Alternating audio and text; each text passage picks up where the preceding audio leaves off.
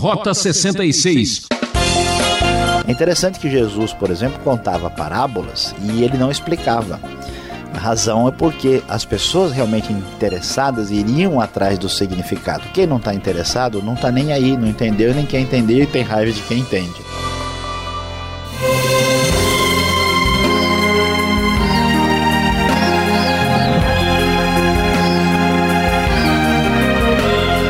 O programa Rota 66 está chegando com mais um estudo para você entender e gostar de aprender. O tema da aula de hoje até parece enredo de novela. Ouça: descrença, ingratidão e revolta. Um ingrediente que, infelizmente, está presente em muitos lares. Essa é a série de números destacando o capítulo 14 quem já desobedeceu sabe o prejuízo que sofre e o atraso de vida que é, como se diz no interior, há mais ingratos que sapatos. É isso que o professor Luiz Saião vai mostrar pra gente. Peço a sua atenção por alguns minutos e juntos é o Beltrão com você nessa exposição. Como temos visto nos últimos capítulos do livro de Números, nós vemos uma grande ameaça para que a promessa divina da terra prometida não seja alcançada. Vimos no capítulo 11 como os israelitas têm saudades do Egito. Eles rejeitam, através das figuras de Miriam e Arão, o profeta de Deus, que é Moisés.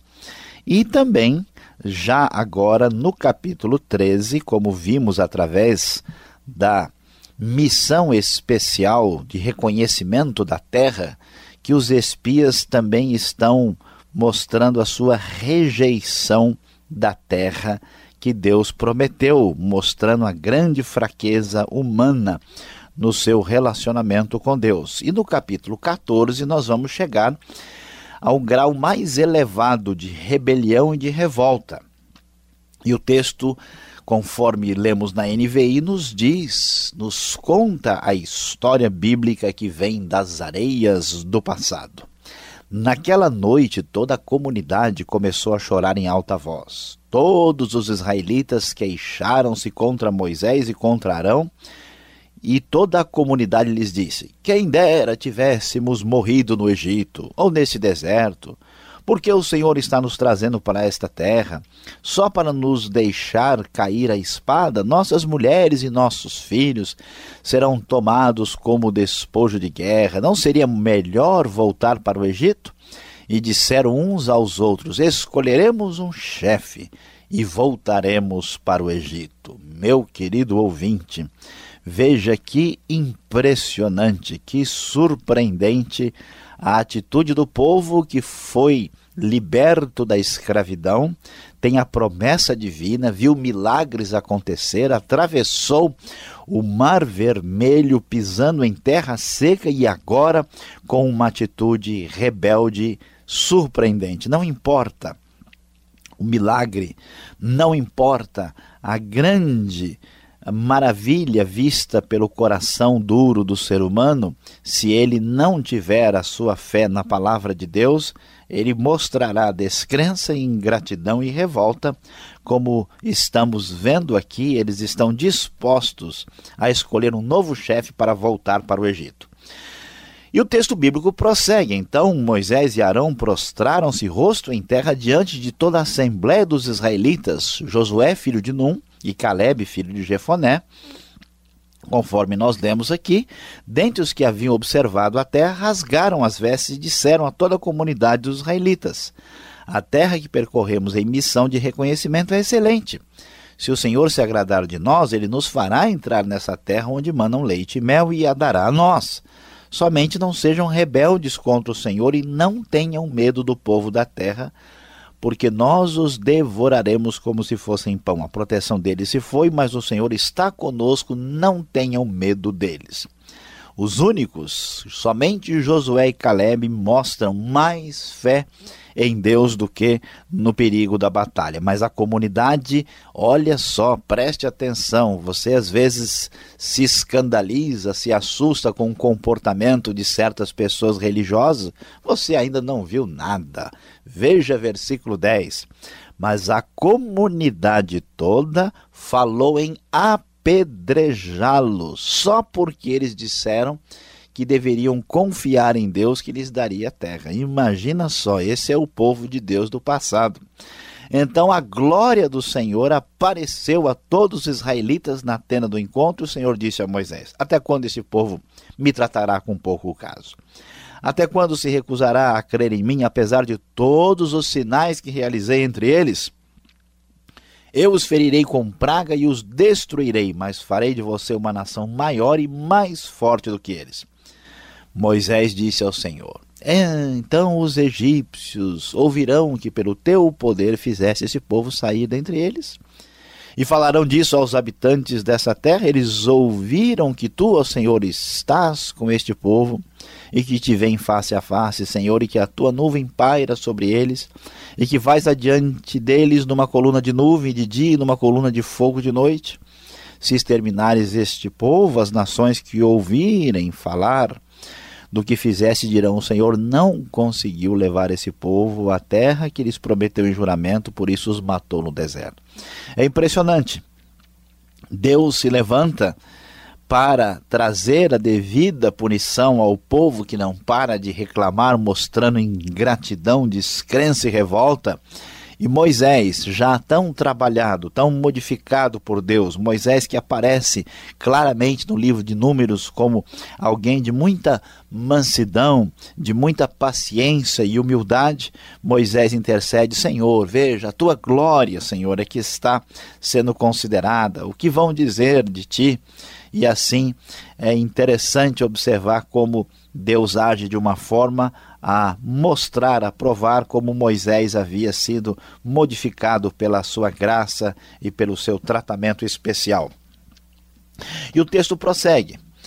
Mas agora que a força do Senhor se manifeste segundo prometeste, o Senhor é muito paciente, grande em fidelidade e perdoa a iniquidade e a rebelião, se bem que não deixa o pecado sem punição e castiga os filhos pela iniquidade dos pais até a terceira e quarta geração. Segundo a tua grande fidelidade, perdoa a iniquidade deste povo, como a este povo tens perdoado desde que saíram do Egito até agora. O Senhor respondeu: Eu o perdoei conforme você pediu. Que coisa extraordinária e maravilhosa.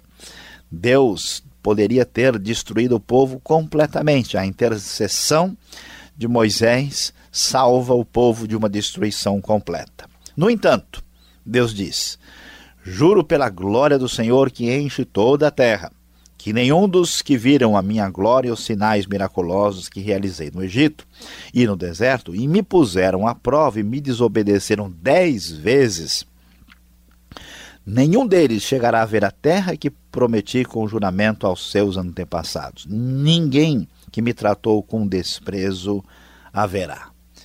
O que estava acontecendo? O povo estava rejeitando a terra. O povo estava dizendo: Nós não vamos chegar lá. Precisamos voltar para a nossa velha vida de escravos no Egito. Deus, através da intercessão especial de Moisés, salva o povo da destruição. Mas Deus diz: Está bem, seja do jeito que vocês creem. Se vocês rejeitam a terra e não acreditam na posse da terra, vocês não terão a oportunidade de ver a terra e de participar de todas as bênçãos daquela terra prometida. E o texto prossegue dizendo: Mas como o meu servo Caleb tem outro espírito e me segue com integridade, eu o farei entrar na terra que foi observar, e seus descendentes a herdarão. Visto que os Amalequitas e os cananeus habitam nos vales, amanhã deem meia volta e partam em direção ao deserto pelo caminho que vai para o Mar Vermelho. Aqui vemos então a promessa para aquele que crê, para aquele que tem a capacidade de enxergar a palavra de Deus acima dos temores e da fragilidade do seu próprio coração. Somente Caleb e Josué acabaram entrando na terra, conforme o texto nos apresenta aqui. E mais adiante, o que acontece? O povo, então, recebe o castigo da parte de Deus de não entrar na terra. O versículo 29 vai deixar isso claro quando diz o seguinte aqui na nova versão internacional da Bíblia: Cairão neste deserto os cadáveres de todos vocês de 20 anos para cima, que foram contados no recenseamento e que se queixaram contra mim. Nenhum de vocês entrará na terra que com mão levantada jurei dar-lhes para a sua habitação exceto Caleb, filho de Jefoné, e Josué, filho de Num. Todos os outros haveriam de ficar ah, no deserto e não poderiam ir adiante. Durante 40 anos, diz o versículo 34, vocês sofrerão a consequência dos seus pecados e experimentarão a minha rejeição. Cada ano corresponderá a cada um dos 40 dias em que vocês observaram a terra. Eu, Senhor, falei e certamente farei essas coisas a toda esta comunidade ímpia que conspirou contra mim. Encontrarão o seu fim neste deserto, aqui morrerão. Aqui observamos como este povo rebelde, este povo tão rebelde e revoltado e profundamente ingrato, perde a oportunidade ao rejeitar a promessa da terra da parte de Deus. O texto bíblico prossegue dizendo: Os homens enviados por Moisés em missão de reconhecimento daquela terra voltaram e fizeram toda a comunidade queixar-se contra ele ao espalharem um relatório negativo. Esses homens responsáveis por espalhar o relatório negativo sobre a terra morreram subitamente de praga perante o Senhor. De todos que foram observar a terra, somente Josué, filho de Num, e Caleb, filho de Jefoné, sobreviveram. Aqui vemos como não só é terrível a ingratidão, como é terrível a reclamação, a murmuração, mas é mais ainda terrível quando ela parte de alguém que tem uma responsabilidade maior perante a comunidade. Essas pessoas que fazem a cabeça do povo através da sua manifestação, a responsabilidade deles é maior. Portanto, aqui nós vemos que estes espias que trouxeram uma atitude absolutamente negativa e espalharam um medo, um pavor e uma incredulidade entre os israelitas acabaram sofrendo uma punição maior e muito mais severa. E o texto bíblico do capítulo 14 vai encerrar dizendo o seguinte a partir do verso 41. Moisés, porém, disse: Porque vocês estão desobedecendo a ordem do Senhor, isso não terá sucesso. Não subam, porque o Senhor não está com vocês. Os israelitas estavam querendo subir pela região montanhosa contra o conselho do Senhor. Ainda estavam dominados pela sua arrogância e rebeldia. Vocês serão derrotados pelos inimigos, pois os amalequitas e os cananeus os enfrentarão ali e vocês cairão à espada.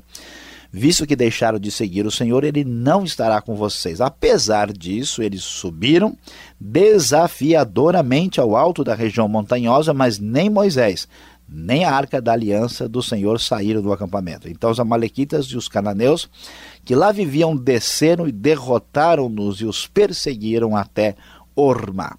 A lição aqui é muito clara, nítida e absolutamente importante. Descrença, ingratidão e revolta não nos levarão a lugar nenhum. Portanto, vigie o seu coração contra esses perigos cardíacos terríveis. Você está acompanhando o estudo em Números, o quarto livro da Bíblia em destaque, o capítulo 14, com o tema Descrença, Ingratidão e Revolta. O Rota 66 tem a produção e apresentação de Luiz Saião, redação e direção Alberto Veríssimo, locução Beltrão. Essa é mais uma realização transmundial Escreva rapidamente. Caixa Postal 18.113, CEP 04626-970 São Paulo, capital. E-mail rota66 arroba transmundial.com.br. Rota 66 tem o caminho para entender o ensino teológico dos 66 livros da Bíblia. Agora, espaço para as perguntas.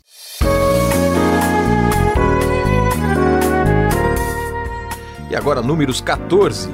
O livro de Números, no capítulo 14, é uma aventura, né? É um, é um momento emocionante aqui na jornada do povo no deserto. Luiz Saião, por que a reclamação, a murmuração, ela é tão grave nesse momento para o povo de Deus aqui? Se é que podemos falar assim, né? Povo de Deus, né? Olha, pastor Alberto, é, eu sei que algumas pessoas dos nossos ouvintes já estão preocupados, né? Porque todo mundo reclama de alguma coisa. Né? Então, olha, eu estou reclamando que o preço da gasolina subiu, olha, o feijão está mais caro, né? E a pessoa imagina que qualquer tipo de reclamação ele pode, vai morrer no deserto, né? Existe um certo nível de reclamação que é uma constatação de um problema, que não é uma coisa assim pecaminosa. Você diz, puxa, isso aqui não está funcionando, não vai dar certo. E se a gente olhar né, para certos salmos, certas poesias bíblicas, parece que o salmista está reclamando, Senhor, até quando, Senhor? Né? Então, é diferente colocar o coração com sinceridade para apresentar os problemas diante de Deus do que aquilo que nós estamos vendo aqui. Aqui, essa reclamação tem um significado de revolta, de rebelião, de manifestação completa da ingratidão quando a pessoa mostra, na verdade, que ele não acredita em Deus coisa nenhuma. Ele acredita nos seus olhos e é dominado pelo seu egoísmo e pelos seus interesses pessoais. E aqui é isso que nós vemos. Eles estão rejeitando o presente de Deus, pedindo para voltar para a escravidão e tendo uma atitude de total ah, desafio contra Deus, uma rebeldia terrível, né? A diferença entre o filho que fala, ô oh, pai, ô oh, mãe, eu, eu não sei se é, será que é assim mesmo, né? Daquele que diz, não, eu vou fazer isso, ponto final e acabou. Então, nesse aspecto, essa reclamação significa a rejeição de Deus e de suas promessas. Por isso é que é tão grave. Mas este povo foi tão bem tratado. Deus mandava lá as cordonizes, Deus mandava lá o maná, abriu o mar para eles, livrou-os da escravidão no Egito e mesmo assim tanta reclamação, tanta obstinação assim? Pois é, isso mostra para nós o seguinte, que o coração humano é perverso. E mesmo diante de tantas bênçãos, né, as pessoas acham que se receberem bênçãos de Deus, ou se elas puderem ver milagres, elas vão ser pessoas melhores e abençoadas e, e pessoas que vão acreditar mais em Deus. Mas o fato de exigir a benção e querer ver o milagre já mostra a descrença da pessoa. Que ele quer realmente é só receber aquilo que lhe agrada. A única maneira da pessoa crescer espiritualmente e na fé é dar ouvidos à palavra de Deus e colocar sua confiança em Deus. Aqui está comprovado que, diante de tudo o que aconteceu, eles ainda mantêm o seu coração rebelde por não quererem dar ouvidos à voz de Deus. Você está falando dar ouvidos à voz de Deus, mas como um povo pode ser tão influenciado, né, inflamado, por um relatório negativo, como está lá no verso 36, né? aqui do Números 14. É muito interessante, pastor Alberto, a gente observar isso, porque é, olha só que coisa interessante. A gente ouve aquilo que a gente quer ouvir.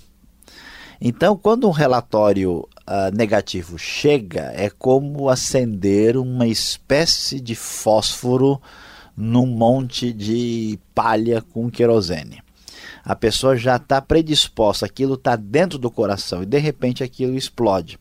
É interessante que Jesus, por exemplo, contava parábolas e ele não explicava. A razão é porque as pessoas realmente interessadas iriam atrás do significado. Quem não está interessado não está nem aí, não entendeu nem quer entender e tem raiva de quem entende, né? Então é muito complicado é, esse, é, essa situação. E aqui nós vemos uma atitude semelhante. O pessoal já está com saudades do Egito, eles não acreditam em Deus nem na sua promessa. O relatório é exatamente aquilo que a gente estava querendo para manifestar nossa rebeldia. Então o, é lamentável. E o caminho do cristão é mais ou menos parecido, né? Porque ele é apertado, tortuoso, né? Exatamente. Estreito. Muitas dificuldades. Como explicar agora a atitude de Moisés, que lá no verso 10 o povo quer apedrejá-lo, arrancar a cabeça, quer fazer de tudo. E ele ainda assim vai lá, intercede pelo povo. Olha, uh, pastor Alberto, é muito interessante porque Moisés passa por um processo de transformação pessoal muito significativo. A coisa funciona mais ou menos assim. Quando alguém vai servir a Deus, Deus diz para ele: ó, você cuida das minhas coisas que eu vou cuidar de você. Moisés era um sujeito meio bravo, né? Lembra lá? Ele matou o egípcio, depois ele fugiu, né? E ele não era assim um cidadão muito tranquilo, né? Aparentemente ele tinha um gênio forte. Ah, mas a coisa foi tão extraordinária que à medida em que Moisés se colocou à disposição de Deus e foi fazendo a obra que Deus tinha para a sua vida, Moisés foi sendo mudado e transformado, de modo que, vamos dizer, o espírito da graça divina está sobre Moisés, que, mesmo sendo atingido de maneira tão negativa pelo povo, ele ainda tem disposição de interceder pelo povo. É como deve acontecer com a gente, quando você é ofendido, chateado, e aborrecida, sua, seu desejo não deve ser vingança ou que aquela pessoa receba o que ela merece, é compreender né, o que aconteceu, as limitações, as dificuldades e ter um espírito que deseja recuperar aquela pessoa. É muito impressionante o que nós vemos aqui acontecer com a vida de Moisés e deve ser alvo de todos nós, né, ter um espírito tão assim direcionado para o perdão como Moisés manifestou aqui. E aquele grupo podia ter sido dividido, né? Moisés ainda tentou a unidade ou mantê-los todos ainda no mesmo propósito, né? Exatamente. O verso 37 chama atenção pela crueldade ou pela maneira como os espias, né, os que voltaram e inflamaram todo o povo, tiveram uma morte um pouco assim bizarra, né? É, foi um castigo severo. Eles foram mortos pela praga, provavelmente uma doença que atingiu uh, eles de maneira repentina que eles vieram a morrer. E a gente pergunta, nossa, mas que castigo mais severo? O povo né, perdeu a oportunidade de ver a terra, mas ainda ficou ali uh, no deserto. Eles rejeitaram o presente Deus disse: tá bom, seja do jeito que vocês querem. A questão dos espias é, é aquilo que existe um princípio bíblico muito sério é que as pessoas que estão numa posição de maior influência têm responsabilidade maior. Né? Então, isso deve levar a gente a pensar. Né? Veja, por exemplo, que um grupo de senadores e deputados eles vão votar e tomar uma decisão que vai interferir no destino de um povo, de uma nação. Né? Se eles cometerem grandes erros, Todo mundo vai sofrer por causa disso. Uma pessoa que trabalha num veículo de comunicação, que dá uma notícia, essa pessoa ah, vai formar opinião, né? ela vai é, ter uma influência muito grande sobre a sociedade. Um líder religioso que fala para uma grande plateia, nós aqui né, na, na rádio falando, ou nos outros veículos de comunicação, por isso, a gente deve perceber claramente que quem está numa posição de maior influência tem responsabilidade muito grande. O que Deus está querendo mostrar é exatamente isso aqui, que veja só, parece uma coisa tão pequena, mas na verdade tem um efeito muito sério e devastador. Esses poucos uh, espias fizeram com que todo o povo entrasse em polvorosa e deram um resultado assim terrível para a situação. Por isso, eles receberam um castigo tão severo. Obrigado, Luiz Saião, pela explicação. Olha, são palavras para nós estarmos refletindo aí. Você fique mais um pouco ligado com a gente. Vem aí agora a aplicação do estudo para você.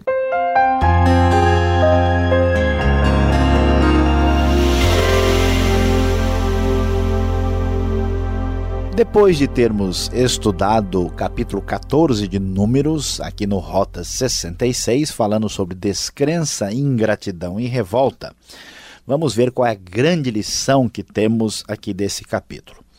A grande aplicação para a nossa vida é cuidado com o resultado do que você fala.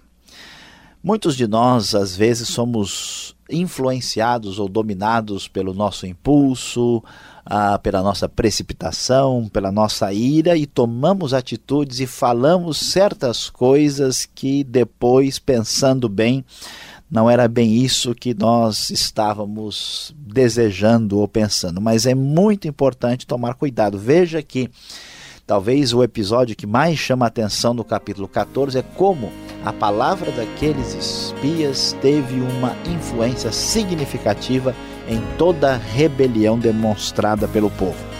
Portanto, você que está aí, que me ouve, você que é pai, que é mãe, que é professor, que é professora, que é líder religioso ou que tem qualquer posição ou qualquer influência sobre algumas pessoas, preste bem atenção. Cuidado com o que você diz, porque os resultados podem ser muito bons ou catastróficos. Que Deus abençoe a você.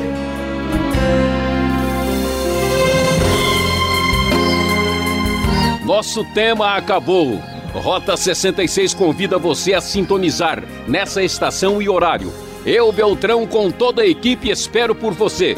Mais informações no site transmundial.com.br.